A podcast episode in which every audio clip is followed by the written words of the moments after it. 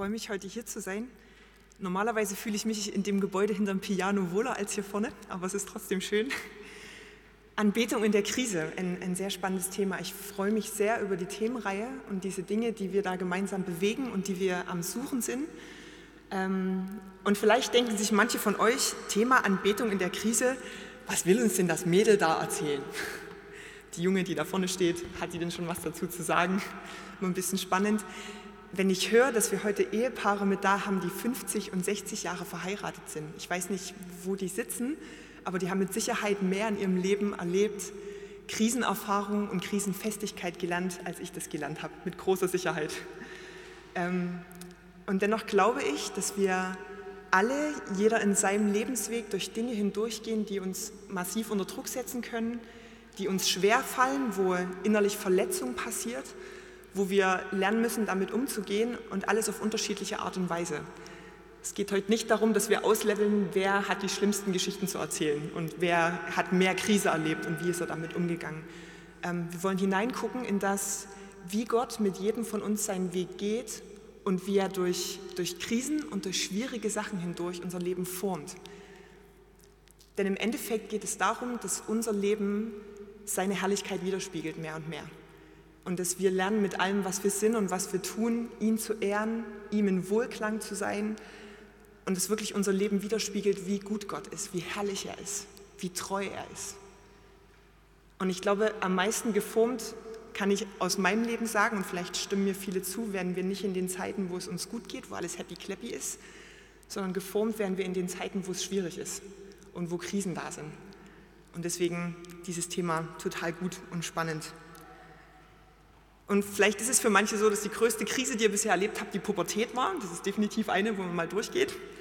Ähm, aber es können ganz unterschiedliche Sachen sein. Es kann der Verlust einer lieben Person sein, es kann eine finanzielle Schwierigkeit sein, Enttäuschungen, durch die man geht, schwierige zwischenmenschliche Beziehungen. Wir gehen gerade in einer Art und Weise gemeinsam durch eine Krise, die uns auf unterschiedliche Art und Weise betrifft und auch aufrüttelt und aufwühlt, ähm, als ganzes Volk, als ganze Welt in so einer Art und Weise. Und es sind Zeiten, in denen wir unter innerem Druck stehen und wo manchmal Dinge in uns zum Vorschein kommen, von denen wir vielleicht nicht wussten, dass die da sind. Wenn du eine Orange auspresst, kommen Dinge hervor, die man vorher nicht gesehen hat. Da wird Druck aufgebaut und es kommen Dinge heraus und fließen heraus, was innen drin ist. Und das Spannende an diesen Krisenzeiten ist, dass wir ganz oft in solchen Zeiten zum ersten Mal sehen, was eigentlich drin ist. Ich merke in Zeiten, wo ich, wo ich selber unter Druck stehe, wo ich merke, das sind Spannungen in zwischenmenschlichen Beziehungen, da kommen aus mir Sachen raus, wo ich manchmal denke, Kattel, ich wusste nicht, dass die da sind. Aber das Gute ist, nur Dinge, die ans Licht kommen, können auch verändert werden und können erneuert werden. Und es ist die Hoffnung, die da drin liegt in diesen Krisenzeiten. Und dieser, dieser wichtige Aspekt von, ähm, von Anbeten und Gott erheben in Krisenzeiten, ich glaube, dass Anbetung von uns, von uns Menschen für jeden persönlich eine Grundberufung ist in unserem Leben. Wir sind gemacht, um Gott zu ehren, gemacht zu seinem Lob, gemacht als sein Ebenbild, um ihn wiederzuspiegeln und ähm, wenn wir zum Beispiel lesen in, in, der Geschichte des Volkes Israels, da ist es die Rede von der Zeit der Sklaverei in Ägypten. Und als Gott sein Volk befreit und aus Ägypten herausführt, sagt er immer wieder durch Mose dem Pharao, lass mein Volk ziehen, damit sie mich in der Wüste anbeten. Finde ich einen spannenden Satz. Lass mein Volk ziehen, damit sie mich in der Wüste anbeten. Zwei spannende Aspekte davon, das ist Gottes Fokus. Er führt in die Freiheit und auch uns führt er in die Freiheit, damit wir ihn anbeten. Und spannend auch beim Volk Israel, er führt sie in eine Wüstenzeit, damit sie ihn dort anbeten und seinen Namen groß machen. Dort, wo wir unser Leben auf diese Grundberufung ausrichten und da drin sind, glaube ich, dass sich viele Dinge in unserem Leben sortieren und dass da eine, eine Freiheit und ein Frieden in Sachen reinkommt. Und diese Sache, glaube ich, ist deswegen so sehr umkämpft in unserem Leben. Es ist umkämpft, wem unsere Anbetung gehört. Denn eins kann ich sagen, jeder von uns ist ein Anbeter, weil wir als das gemacht sind. Die Frage ist, was wir anbeten. Worauf setzen wir unseren Fokus so stark, dass es das Größte in unserem Leben ist und die Sache wird, die unser Leben widerspiegelt? Und es ist umkämpft, dass diese Anbetung Gott gehört. Gehört sie Gott oder gehört sie nicht? Ich will mal in den ersten Punkt hineingehen. Ich glaube, dass Anbetung ganz viel damit zusammenhängt, auf der einen Seite, wie ich den sehe, dem ich gegenübertrete, wie ich Gott sehe, und auf der anderen Seite auch daraus, wie ich mich selber sehe. Und ich fand das sehr cool, am Anfang von der Anbetungsreihe hat Jens ganz viel über Identität geredet und ganz viel darüber, wie, wer wir selber sind in Gott. Und diese beiden Dinge gehören eng zusammen. Wie sehe ich Gott? Wie sehe ich denjenigen, dem ich gegenübertrete? Und wie sehe ich mich selber? Denn wie du den siehst, dem du in Anbetung gegenübertrittst, entscheidet ganz sehr, wie du dich verhalten wirst. Entscheidet ganz sehr, in welche Haltung du kommst. Und für mich, oder ich, ich merke für mich selber, dass für mich Anbetung in der Krise bedeutet, dass ich vom Herzen her connected bleibe und verbunden bleibe mit dem Wesen Gottes. Denn eins weiß ich, Gottes Wesen ändert sich nicht, ganz egal in welcher Zeit ich in meinem Leben bin. Gottes Wesen ändert sich nicht, ob es mir gut geht oder ob es mir schlecht geht, ob die Welt um mich herum die Krise kriegt und verrückt spielt oder ob alles in geregelten Bahnen läuft. Gott ist unveränderlich und sein Wesen steht fest. Und das ist eine Grundlage, auf die ich bauen kann. Und die Frage ist, ob ich selber in einer Zeit, in der es mir nicht gut geht, meinen Blick darauf fokussiert halten kann oder nicht. Kann ich damit, damit, damit weiterhin übereinstimmen, dass ich weiß, Gott, du bist gut. Du bist nicht nur gut in den Zeiten, wo du mich beschenkst mit allen möglichen Segnungen, sondern du bist gut in den Zeiten, wo ich gerade nicht verstehe, warum die Dinge so laufen, wie sie laufen. Glaube ich, dass er gut ist. Und ob ich wirklich glaube, dass Gott gut ist, das merke ich erst in Zeiten, wo, wo Dinge schwierig sind. Jeder von uns kann sagen, Gott ist super, Gott ist toll, Gott ist groß, Gott heilt, Gott tut alle diese guten Dinge, wenn wir in Zeiten sind, wo wir das erleben. Aber in Zeiten, wo sich diese Dinge scheinbar verschlossen halten, was glaube ich da? Glaube ich immer noch, dass er gut ist? Glaube ich immer noch, dass er treu ist? Glaube ich immer noch, dass er mein Arzt und mein Heiler ist? Halte ich daran fest? Es ist ein großes Anliegen des Feindes, dieses Bild Gottes in uns zu zerstören, weil das die Grundlage und die Festigkeit ist, auf der wir stehen. Es gibt ein Gleichnis, was wir, glaube ich, alle sehr gut kennen in der Bibel. Das Gleichnis, in den neueren Übersetzungen, das Gleichnis von den zwei verlorenen Söhnen. Und ich will kurz von dem älteren Sohn erzählen, weil ich mich in dem Beispiel am meisten wiederfinde. Der ältere Sohn, der im Haus des Vaters lebt, mitarbeitet, seine Sache tut, zu allem Zugang hat und der jüngere Sohn kommt von seinem verprassten Lebensstil nach Hause und bekommt vom Vater ein Riesenfest geschmissen und der Vater nimmt ihn mit weiten Armen auf. Und es kommt der Punkt, wo der ältere Sohn zum Vater kommt und sagt, hey, es kann doch nicht sein. Es kann doch nicht sein, dass ich mein ganzes Leben lang da rein investiere, mich richtig zu verhalten, ein guter Sohn zu sein, der alles gibt, was ich habe, meine Arbeitszeit in dieses Haus rein investiere und dann kommt der dahergelaufen, der nichts gemacht hat dafür und bekommt von dir alles und mir hast du nicht mal ein gemästetes Kalb geschlachtet. Und der Vater sagt einfach nur, mein Sohn, dir hat alles gehört, was ich habe. Alles. Aber weil der ältere Sohn das Herz des Vaters nicht kannte, war ihm das nicht bewusst. Ihm hat alles gehört, was dem Vater gehört hat, aber er hat es nicht genutzt und hat nicht darauf zugegriffen, weil er nicht wusste, wie gut der Vater ist weil er nicht wusste, dass der ihm alles gibt. Und das ist die Frage, kennen wir den Vater? Kennen wir sein Herz? Sind wir verbunden damit? Wissen wir, wie er ist? Und glauben wir das in Zeiten, wo, wo wir unter Druck stehen und wo Dinge schwierig sind? Im Hebräer 11, Vers 6, da steht, ohne Glaube ist es unmöglich, Gott zu gefallen. Und wer zu Gott kommen will, muss glauben, dass es ihn gibt und dass er die belohnt, die ihn aufrichtig suchen. Das finde ich ist ein herausfordernder und sehr guter Bibelvers. Wenn ich mich Gott nahe, glaube ich, dass er wirklich existiert und glaube ich, dass er sich nicht von mir abwendet, wenn ich mit ehrlichem Herzen zu ihm komme. Und ich kenne Zeiten, wo ich merke, ich zweifle daran, weil ich Erfahrungen gemacht habe und in Dingen enttäuscht worden bin, wo ich das Gefühl hatte, Gott antwortet mir nicht. Aber ich will ganz dahin zurück zu wissen, Gott, wenn ich mich dir nahe, weiß ich, du wirst dein Gesicht nicht von mir abwenden. Ich weiß, du wirst mir begegnen. Ich weiß, ich werde dir begegnen. Und wenn ich das glaube, dann merke ich, in mir kommt vieles zur Ruhe. Das ist für mich wie ein inneres Lot, an dem ich mich ausrichten kann. Am Wesen Gottes, an dem unveränderlichen Wesen Gottes. Ist die Frage, woher weiß ich, dass Gott gut ist? Woher weiß ich, wenn ich mich ihm nahe, wenn ich gerade in Zeiten komme, wo es mir nicht gut geht und zu ihm komme, dass er wirklich derjenige ist, der mir in Barmherzigkeit begegnet und dem es nicht egal ist? Ein weiterer Vers aus Hebräer, sehr guter Brief übrigens, der Hebräerbrief, Hebräer 1, Vers 1 bis 3. Viele Male und auf verschiedenste Weise sprach Gott in der Vergangenheit durch die Propheten zu unseren Vorfahren. Jetzt aber, am Ende der Zeit, hat er durch seinen eigenen Sohn zu uns gesprochen.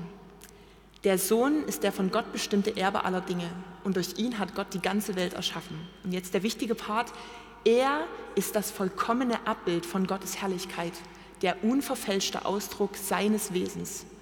Durch die Kraft seines Wortes trägt er das ganze Universum. Und nachdem er das Opfer gebracht hat, das von den Sünden reinigt, hat er den Ehrenplatz im Himmel eingenommen, den Platz an der rechten Seite Gottes, der höchsten Majestät. Er ist das vollkommene Abbild Gottes. Er spiegelt perfekt wider, wer der Vater ist. Und wenn wir das Leben Jesu angucken, dann sehe ich, dass Jesus sehr wohl in manchen Momenten eine gewisse Härte hatte, nämlich denen gegenüber, die meinten, sie haben die Wahrheit mit Löffeln gefressen und wissen, wie es funktioniert, die gekommen sind und meinten, hier, wir wissen doch, wie es funktioniert. Den Pharisäern gegenüber, die dachten, sie, sie wissen alles über Gott, ist er mit einer Härte begegnet. Aber allen, die gekommen sind mit einem zerbrochenen Herzen und wussten, dass sie Gott brauchen, ist er einer wahnsinnigen Barmherzigkeit begegnet. Da hat er eine Weite und eine Liebe, dass diese Leute mit ihm sein durften, die unglaublich ist. Und das ist das perfekte Abbild des Vaters, zu dem wir kommen. Das ist das perfekte Abbild dessen, der seine Arme weit macht, in den Zeiten, wo wir untergehen in Dingen. Wenn wir über Krise reden, reden wir immer über eine Zerbrochenheit, die da drin passiert. Und deswegen nochmal ein Psalm. Also Psalmen sind, ah, finde ich, wunderschöne Dinge zu lesen, wenn, wenn wir in Zeiten sind, wo es uns oftmals schwer geht, weil die Psalmisten sehr, sehr ehrliche Leute offensichtlich waren wenn ihr mal die Psalmen lest, das ganz oft ein Ausheulen und Schimpfen über die Dinge, die, die schlecht sind und wo, wo es ein, ein Hadern mit Gott und ein Kämpfen damit ist, Gott, warum sind die Dinge so? Ich verstehe das nicht. Ähm, und immer wieder ein Zurückkommen zu denen, aber ich weiß, du bist gut. Im Psalm 34, Vers 19 steht, und das ist eine Verheißung, die wir ergreifen können und sagen können, Gott, so bist du. Da steht, Gott ist denen nahe, die zerbrochenen Herzen sind und die zerschlagenen Geistes sind, die rettet er. In einem anderen Vers in dem Psalm steht noch, der Herr heilt, die zerbrochenen Herzen sind und er verbindet ihre Wunden. Das sind Aussagen über sein Wesen. Das ist der Gott, zu dem wir beten. Das ist der Gott, den wir anbeten. Und ich glaube, um in Zeiten von Krisen mit Gott zu connecten, an ihm dran zu sein, vom Herzen her, ähm, ist es wichtig zu wissen, wie nah er wirklich ist. Und ich glaube, ganz oft merke ich bei mir selber, ich habe das noch nicht verstanden. Ich habe noch nicht verstanden, wie nah Gott wirklich ist und wie nahbar er sich macht. Jesus bekommt im Wort Gottes, wird er mit ganz verschiedenen Namen angesprochen und Namen betitelt. Und einer davon ist Immanuel, Gott mit uns. Das ist mein nächster Punkt. Jesus, Gott mit uns. Es gibt ein Kapitel im Alten Testament, das finde ich am, am weitesten und am klarsten in seiner Fülle beschreibt, was das ist, was Jesus am Kreuz getan hat.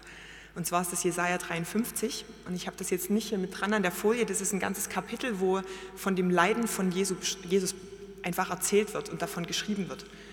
Und es ist, wenn ich diese Kapitel lese oder das Kapitel lese und mich da hineinbegebe, was es für Jesus bedeutet hat, diesen Leidensweg auf sich zu nehmen, dann merke ich, Jesus, ich habe das nicht im geringsten begriffen, was es genau ist, was du da getan hast und welches Leid du freiwillig auf dich genommen hast. Da steht davon, dass er verachtet war, dass er verlassen war, ein Mann der Schmerzen und mit Leiden vertraut. Da steht, dass er zerschlagen war, durchbohrt, misshandelt und seinen Mund nicht auftat. Und da steht auch, dass die, die er kam zu retten, gedacht hätten, es war seine eigene Schuld. Da wird deutlich, was von dem Leid, was Jesus erlitten hat, weil er sagt, ich möchte mit denen sein, mit denen, die ich liebe und möchte einen Weg machen, dass sie in die Freiheit kommen können. Der Gott, den wir anbeten, Jesus, wir beten an den Gekreuzigten. Wir beten den an, der durch alles Leid gegangen ist, in allem uns gleich geworden ist und wo es keine Situation gibt, wo ich sagen kann, Gott versteht mich nicht. Da ist keine Situation, wo ich sagen kann, aber so tief ist er nicht gesunken. Er ist durch alles hindurchgegangen, in allem uns gleich geworden. Und gleichzeitig beten wir an Christus, den Auferstandenen. Und das ist wie die, die zweite Seite der Münze. Er ist der, der alles überwunden hat und der über allem steht. In Johannes 16, Vers 33, da steht, in der Welt habt ihr Angst, aber seid getrost, ich habe die Welt überwunden. Und was ich spannend finde, viele Übersetzungen übersetzen hier mit Angst, manche auch mit Bedrängnis. Das Wort, was hier im Griechischen steht, ähm, also es gibt im Griechischen sehr viele Worte, die sehr deutlich mit Angst zu übersetzen sind. Und das Wort, was an der Stelle verwendet wird, hat eine zweite Übersetzungsbedeutung, in der einfach steht, es bedeutet ein unter Druck gesetzt sein. Also kann man den Vers auch übersetzen, in der Welt steht ihr unter Druck, in der Welt seid ihr in Bedrängnis, in der Welt werdet ihr in der Mangel genommen und es drücken Dinge auf euch ein. Das ist fast wie eine Verheißung, es ist ein So wird es sein, aber seid getrost, ich habe die Welt überwunden. Und der, der die Welt überwunden hat, der lebt in uns der hat in uns Wohnung genommen. Und so haben wir es hier mit einem Gott zu tun, der beides ist. Der Gott, der sich hineingibt in unser Leid, der das versteht und dort mittendrin ist und der genauso sagt, ich habe das überwunden. Ich habe den Tod, die Sünde, die Krankheit besiegt und habe Macht darüber und Autorität und Kraft. Und diese Dinge gehören beide zusammen. Und ich glaube, dass dass Krisen und die Dinge, die für uns selber menschlich unmöglich lösbar erscheinen, ganz oft Einladungen sind, um Gott in seinem Wesen mehr kennenzulernen. Ich habe das Gefühl, dass wir selber, oder ich bin zumindest so, ich bin so ein harmonieliebender Typ, wenn irgendwo eine Spannung auftaucht, ist mein erstes Anliegen, Spannung auflösen. Irgendwie dafür sorgen, dass alles wieder entspannt ist und dass sich jeder wohlfühlt und dass es mir gut geht. Ähm, und wir tendieren als Menschen dazu, uns aus Krisensituationen und Drucksituationen so schnell wie möglich rauszuziehen und irgendwie zu probieren, dass wir das wieder ausgelevelt kriegen und eine Entspannung reinkommt. Und es gibt verschiedene Möglichkeiten, das zu machen. Und ich finde mich auch in allen diesen Möglichkeiten immer wieder. Eine erste Möglichkeit, eine Spannung aufzulösen in einer Krise, wo ich zum Beispiel erwarte, dass Gott handelt, wo ich sehe, ähm, da ist Krankheit in meiner Familie und ich wünsche mir, dass sich Dinge ändern und ich bete dafür und es passiert nicht. Ist eine Spannung innerlich. Und eine Möglichkeit, diese Spannung aufzulösen, würde bedeuten, ich kann anfangen, mein Gottesbild meiner Erfahrung anzupassen und kann sagen, okay, vielleicht heilt Gott heute einfach nicht mehr. Vielleicht ist Gott einfach weit weg und ihn interessiert nicht, was mich beschäftigt und bewegt. Vielleicht ist er doch nicht so mächtig. Ich kann anfangen anzupassen, was meine Theologie, mein Gottesbild ist, an das, was ich erlebe und löse damit eine Spannung auf, aber nehme mich auch raus, aus dem wirklich erleben zu können, dass Gott der ist, der heilt und dass er der ist, der Kraft hat und Macht hat. Es ist anstrengender, die Spannung auszusitzen und festzuhalten an dem Gott, du hast gesagt das und ich sehe es noch nicht, aber ich, ich bleibe darin stehen und halte das aus, weil ich, weil ich das sehen möchte und weil ich weiß, dass du treu bist. Das ist anstrengender. Aber ich glaube, das ist der Weg, der Leben bringt. Und das ist der Weg, wo wirklich Durchbrüche passieren. Die Möglichkeit zwei, nehmen wir mal eine ähnliche Situation, ist zum Beispiel, dass ich anfange, den Fehler bei mir zu suchen. Irgendwas läuft falsch. Bei mir muss irgendwas falsch liegen. Vielleicht ist irgendwo noch was nicht in Ordnung gebracht oder ähm, ich bete nicht genug oder ich bin nicht geistlich genug, irgendwas klemmt, dass hier gerade nichts passiert oder Gott nicht handeln kann. Und ich glaube, an dieser Stelle, da finde ich mich selber auch ganz oft wieder, übernehme ich hier einen Job, wo Gott eigentlich sagt, das ist der Job des Heiligen Geistes, das ist nicht dein Job. Die Bibel sagt, dass der Heilige Geist derjenige ist, der mich von Schuld überführt und dass er derjenige ist, der mich an alles erinnert, was Jesus gelehrt hat dass er der Geist der Wahrheit ist, der mich in Wahrheit hineinführt. Und versteht mich nicht falsch, ich denke, wenn, wenn der Heilige Geist uns Dinge offenbart, die bei uns falsch laufen und wo wir in eine falsche Richtung unterwegs sind oder wo, ähm, wo Dinge in uns erneuert werden müssen, ist es wichtig, dass wir gehorsam sind und Schritte gehen. Aber wenn ich mein Herz Gott hinhalte, wie David das mal im Psalm geta getan hat und gesagt hat, Herr, prüf mein Herz und sieh, ob ich auf richtigem Wege bin und führe mich deine Wege, dann darf ich ihm vertrauen, dass er reden wird und dass er zu meinem Herzen sprechen wird. Gott hat uns in seinem Wort nie aufgefordert, an irgendeinem Punkt die ganze Zeit introspektiv zu sein und zu suchen, wo irgendwo in mir noch ein Fehler sein könnte, weswegen das äußerlich gerade klemmt und ich irgendwie in einer schwierigen Situation stecke. Aber er hat uns aufgefordert, seinem Geist gehorsam zu sein, wenn er uns überführt von Dingen. Die dritte Möglichkeit, eine Spannung in der Krise aufzulösen, kann sein, dass wir einfach jemand anders die Schuld geben. Irgendjemand ist schuld, dass das gerade so ist. Irgendjemand hat dafür gesorgt, dass diese blöde Situation besteht. Irgendjemand hat das losgetreten. Irgendjemand ist in seiner Handlung, Handlungsweise so blöd in seinem Verhalten, dass es mir wehtut und deswegen ist der andere dran schuld. So kann ich auch eine Spannung in mir auflösen. Ich denke, die Lösung für irgendwie in, in Krisen oder durch Krisen gut durchzugehen, ist oftmals nicht, dass wir so schnell wie möglich aus der Drucksituation rauskommen oder so schnell wie möglich das umschiffen und einfach wieder in, in entspanntere Gewässer reinkommen sondern ich glaube, dass wir ganz oft in diesen Situationen, dass Gott uns Dinge lernen will und dass es bedeutet, erfolgreich durch diese Zeiten hindurchzukommen, zu lernen, unseren Blick gerichtet zu halten auf die Güte Gottes und auf sein Wesen. Und zu lernen, ihn anzubeten darüber, wer er ist und das hochzuhalten, ganz egal, ob alle meine Erfahrungen gerade deckungsgleich damit sind und ich das in allem sehen kann. Kann ich Gott darüber ehren, wer er ist auch wenn in meinem Herzen nicht der größte, größte Jubelschrei gerade ist über meine ganze Situation. Die Bibel ist voll von, von Situationen, von Beispielen, von Zeugnissen, voll von, ähm, von Versen auch über diese Situation, über das Ausharren. Das ist das, was da immer wieder kommt. Ausharren in schwierigen Zeiten. Ich habe noch einen Vers aus Jakobus, die Verse 2 bis 4, Jakobus 1. Haltet es für lauter Freude, meine Brüder, wenn ihr in mancherlei Versuchungen geratet, indem ihr erkennt, dass die Bewährung eures Glaubens Ausharren bewirkt. Das Ausharren aber soll ein vollkommenes Werk haben, damit ihr vollkommen und vollendet seid und in nichts Mangel habt.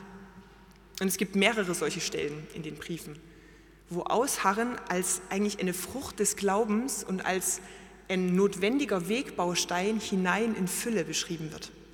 Das Ausharren, das mache ich an dem Punkt, wo ich noch nicht sehe, was ich glaube. Aber ich harre aus und erwarte das.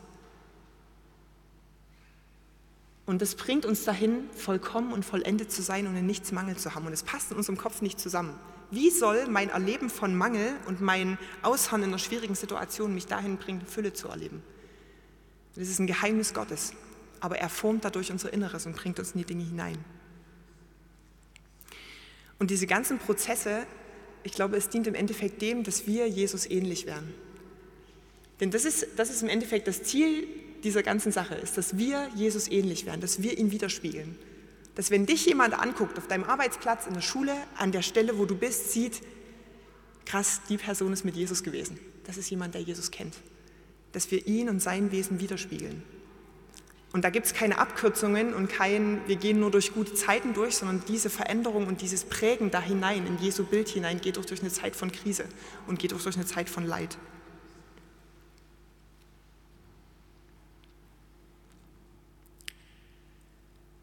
Zu glauben, dass Gott absolut gut ist und sein Wesen unveränderlich ist, bedeutet nicht, dass ich irgendwie Schwierigkeiten ignorieren muss und weil Gott ja gut ist, darf ja keine Trauer sein und sind die ganzen schlimmen, schlimmen Dinge ja nicht wirklich da, sondern da, da ist Platz für Trauer und da ist Platz für Enttäuschung, aber ich muss darin nicht sitzen bleiben. Ich glaube, wir tendieren schnell dazu, darin sitzen zu bleiben und zu versinken in den Dingen, die schlimm sind oder die, die wir auch als schlimm wahrnehmen. Aber den Punkt zu finden, zu sagen, Gott, ich schütte mein Herz vor dir aus und ich sage dir die Sachen, wo ich Enttäuschung erlebe, wo ich Frust erlebe, wo ich Schmerz erlebe, weil die echt in mir da sind aber genauso kann ich darin auch sagen, und Gott, dennoch hebe ich meinen Blick zu dir und sage, ich vertraue dir, dass du da drüber stehst. Und das heißt, ich vertraue Gott, dass er die Möglichkeiten hat, diese Situation mit einem Wimpernschlag zu ändern. Und ich vertraue ihm genauso, dass er mit mir da drin steht.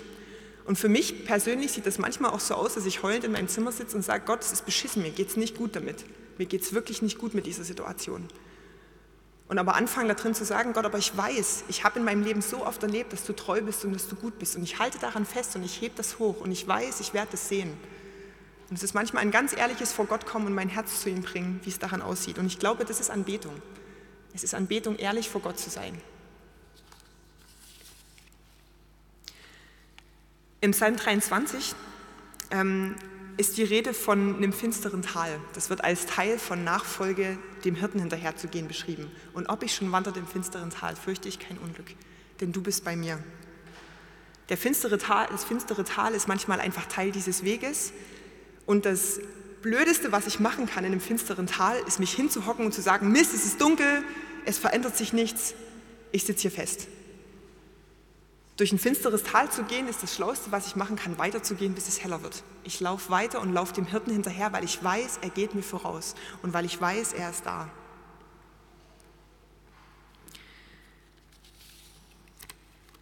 Und zu lernen, in so einem Tal anzubeten und nicht zu warten, bis die nächste grüne Höhe kommt, ist, glaube ich, das genau, worum es heute geht. Im Tal anzubeten ist der nächste Punkt.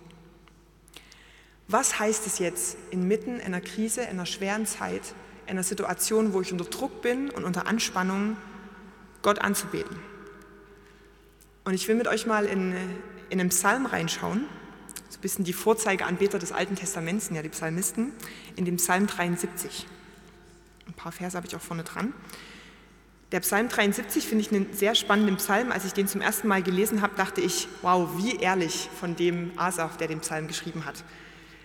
Der Asaf beobachtet, und beschreibt Gott seinen Frust davon, dass er um sich herum Menschen beobachtet, die nicht mit Gott leben, die, die es nicht interessiert, was eine gute Lebensweise ist, sondern die einfach ihr Ding machen und beschreibt, wie ihn das frustriert zu sehen, dass ihm scheinbar alles gelingt und er in Schwierigkeit nach Schwierigkeit kommt, er wirkliche Herausforderungen sieht und er sagt, es ist nicht fair, Gott.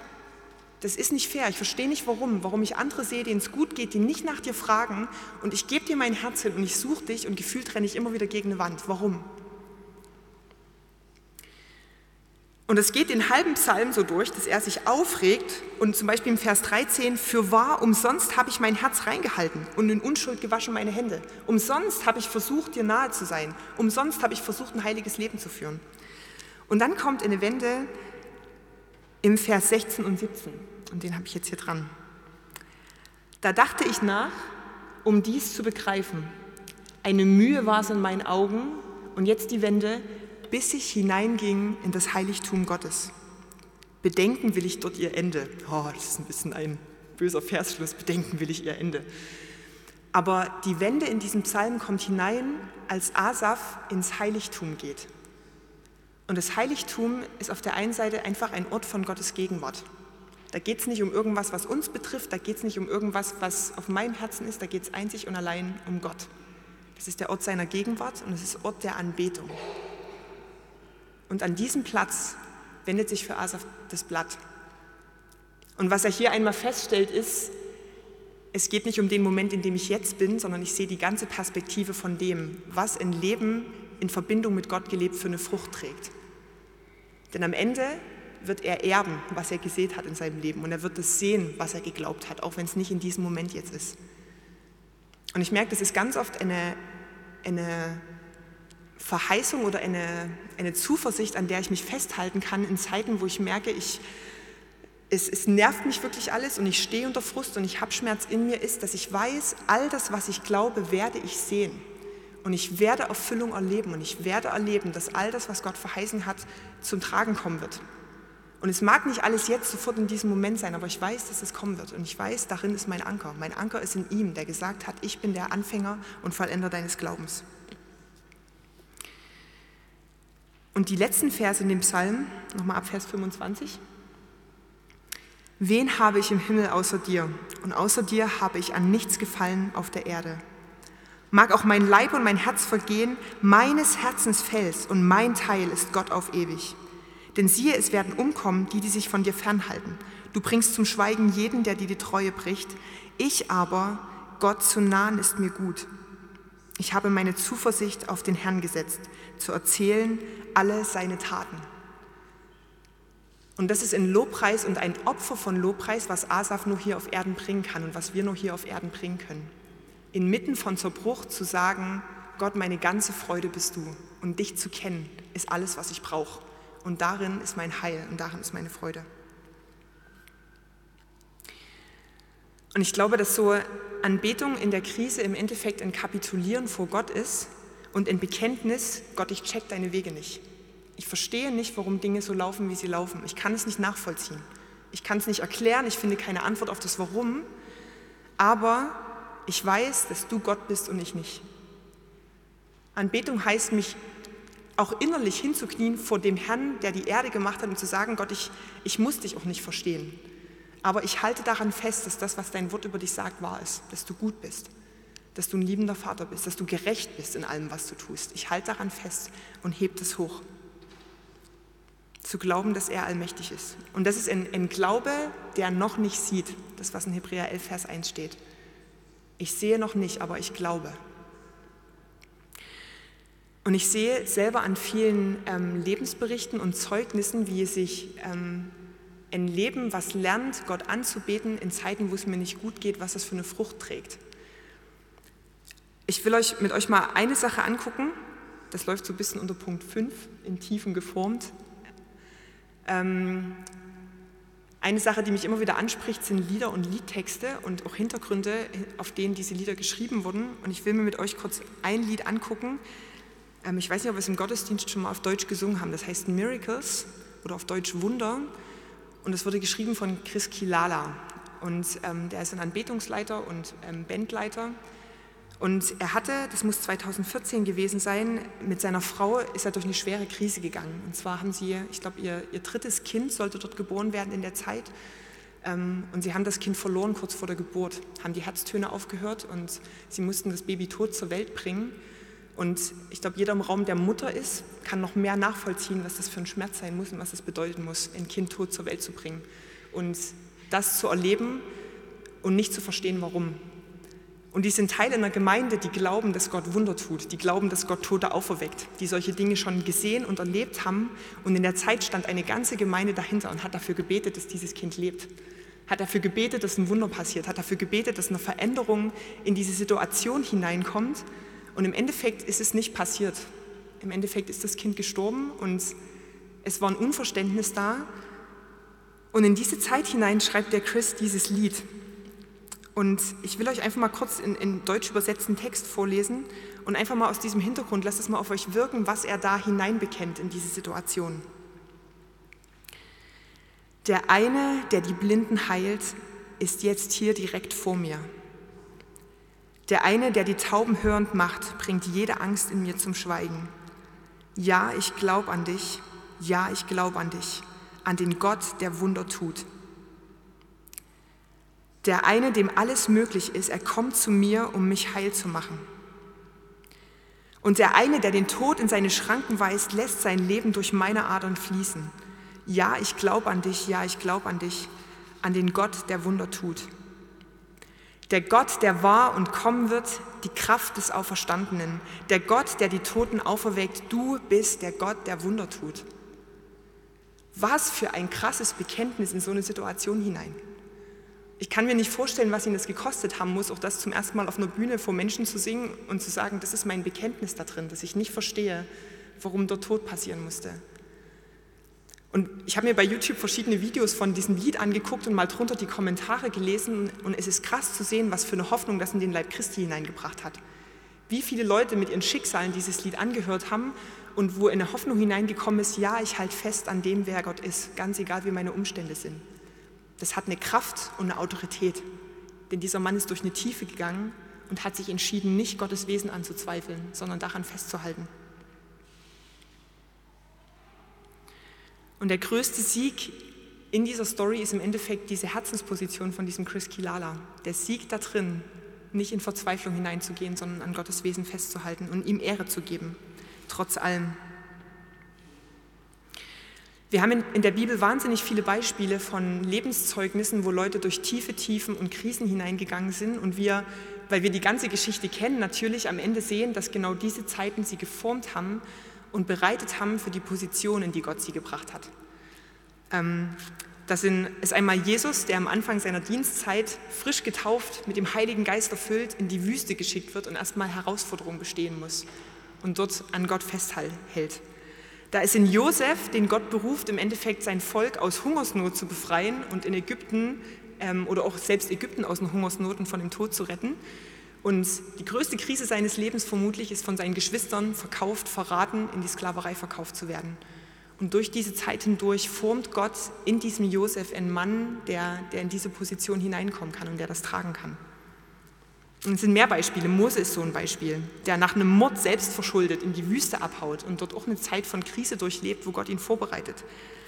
In Daniel, in Babylon, es sind so viele verschiedene Beispiele, wo, wo Gott durch Krisen hin vorbereitet. Ich merke, für mich selber habe ich auch immer wieder Zeitabschnitte, wo, wo ich unter Druck stehe und Dinge trage, wo ich sage, Gott, das ist mir eigentlich zu schwer und ich weiß gar nicht so richtig, wie ich gut damit umgehen soll. Jens hat er erzählt, ich arbeite ähm, bei Licht auf dem Berg in einer missionarisch, missionarischen Arbeit im Erzgebirge unter Jugendlichen und jungen Erwachsenen und ähm, bin dort mitverantwortlich für eine Jüngerschaftsschule und habe das zusammen mit einem Kollegen gestartet 2017 und vor reichlich zwei Jahren jetzt ähm, ist es ihm zusehends schlechter gegangen, dem Klaus, mit dem ich das gemeinsam gemacht habe. Und er ist Ende des Jahres krank geworden und irgendwann Anfang des nächsten Jahres wurde klar, das ist was, was in Richtung Burnout geht und das dauert länger. Und ich sah mich auf einmal in eine Verantwortungsposition, in eine Leitungsrolle in der Jüngerschaftsschule gestellt, die mir eigentlich zu groß war. Dafür habe ich mich nicht beworben, das wollte ich eigentlich nicht machen. Ich wusste, mein Gabenprofil deckt überhaupt nicht alleine ab, was ich dort, dort tun muss und bringen muss und wie ich die Leute anleiten muss. Und es war für mich ein schwieriges Jahr, wo ich so oft auch abends in dieser Jüngerschaftsschule in meinem Zimmer heulend da saß, weil ich sage, Gott, ich kann das nicht, was mache ich hier? Ich weiß überhaupt nicht, ob ich gut da drin bin. Und da kam so viel Unsicherheit in Dingen hoch, die ich von mir auch nicht kannte. Ähm, und ich kann jetzt, es ist jetzt fast zwei Jahre her, dass dieses Jahr begonnen hat, ich merke, dieses Jahr war wirklich schwierig für mich. Und ich merke aber auch jetzt genauso, wie Gott in dieser Zeit Dinge in mir geformt hat, weil ich ganz krass gelernt habe, ich kann in eigener Kraft überhaupt nichts leisten. Ich bin nicht fähig dazu, so eine Sache ordentlich zu machen, Gott, wenn du nicht deine Kraft dazu gibst. Und ich bin da in einem riesen Lernprozess drinne zu lernen, Gott, es ist nur durch deine Kraft. Ich kann es nicht aus mir heraus. Und dieses Jahr hat dazu beigetragen, dass ich gemerkt habe, ich komme mit meinem ans Ende, absolut. Und so nutzt Gott diese Zeiten. Und die, die Zeiten frustrieren und die Zeiten formen unglaublich. Und ich will euch ganz am Ende noch von, von zwei Leuten erzählen, mit denen ich in Annaberg zu tun habe. Ähm, das ist einmal, zwar ich würde sie als gute Freunde bezeichnen, ähm, eins ist ein lieber Bruder in Jesus, ungefähr 80 Jahre alt, mit dem ich zu tun habe in Annaberg. Ich war vor ein paar Wochen mal bei ihm zum Frühstück. Und ich, je mehr ich von seiner Geschichte höre, umso mehr merke ich, dass dieser Mann durch wirkliches Leid durchgegangen ist und wirklich ein hartes Leben hinter sich hat. Seine ganze Familie ist zerbrochen durch die Zeit der Jahre, durch Scheidungen, ähm, Kinder, die nicht mehr mit ihm reden. Ähm, und er hat einen wirklichen Zerbruch in seinem Leben erlebt. Und ich habe ihn im Gebetshaus kennengelernt und kennengelernt als ein Mann, der sprüht und überfließt vor Liebe vor Jesus. Es ist für mich unglaublich, mit dem in der Gebetszeit zu sein und zu erleben, wie er immer wieder ausbricht in, ein, in eine Liebe zu Jesus und ihm das auszudrücken, in eine Dankbarkeit, wo ich sage, krass, wo kommt es her? Und ich erfahre immer mehr von seiner Geschichte und er hat mir auch erzählt von einer Situation, wo er, wo gerade dieser Zerbruch in seiner Familie so akut war, wo er am Küchentisch saß und Gott angeklagt hat über diesen schweren Dingen. Und wo er aber gemerkt hat, es bewegt sich überhaupt nichts in meiner Anklage. Und Gott ihn gelehrt hat, was es heißt, an seinem Wesen festzuhalten und Gott anzubeten und zu sagen, Gott, ich weiß, du bist gut und ich weiß, du wirst mich aus dieser Grube rausholen. Und wo ich glaube, dass das, was, was ich an Frucht in seinem Leben, an Freude, an der Dankbarkeit sehen darf, ist eine Frucht aus dieser Zeit eine Frucht aus, durch die Krise gehen und zu lernen, Gott, ich halte an dir fest. Und das ist Wahnsinn. Ich merke, mein Wunsch ist, wenn ich alt bin, dass ich so bin wie dieser Mann. Dass ich sagen kann, Gott, ich habe dich so lieb. Über all den Dingen, die in meinem Leben passiert sind, weiß ich, dass du gut bist. Ich wünsche mir, dass für mich selber und für uns alle, dass wir in Zeiten, wo wir Krisen durchleben und wo Dinge schwierig sind, dass wir das genaue mit dieser, dieser Brille vor unseren Augen von Gottes Güte sehen können. Dass wir nicht zweifeln an dem, wer er ist, sondern dass wir lernen, mit einer Wahrnehmung da reinzugehen, Gott, ich bin auf der Suche, wo ich dich da drin finde und wo du dich da drin verherrlichen wirst und ich erwarte das. Und ich weiß aber genauso, solange ich das noch nicht sehe, weiß ich, du bist mit mir hier drin und ich stehe in dieser Sache nicht allein.